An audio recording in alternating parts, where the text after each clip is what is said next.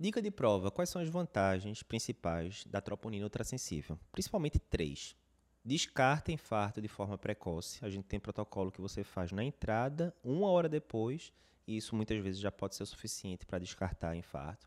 Segundo, confirma infarto de forma mais precoce. Então, do mesmo jeito que com esse protocolo de coleta de zero hora, né, assim que o paciente chega, em uma hora depois você consegue descartar em uma parcela dos pacientes, em uma grande parte dos pacientes você consegue confirmar, sem ter que ficar esperando 6 horas, 12 horas para repetir, como na troponina convencional. Terceiro ponto, ela detecta infartos menores. Então, às vezes, era um, um gramazinho ali de miocárdio que morreu, ia passar batido na troponina convencional, mas a, tropo, a troponina ultrassensível detecta e permite que a gente trate o paciente de acordo, sendo infarto. Né?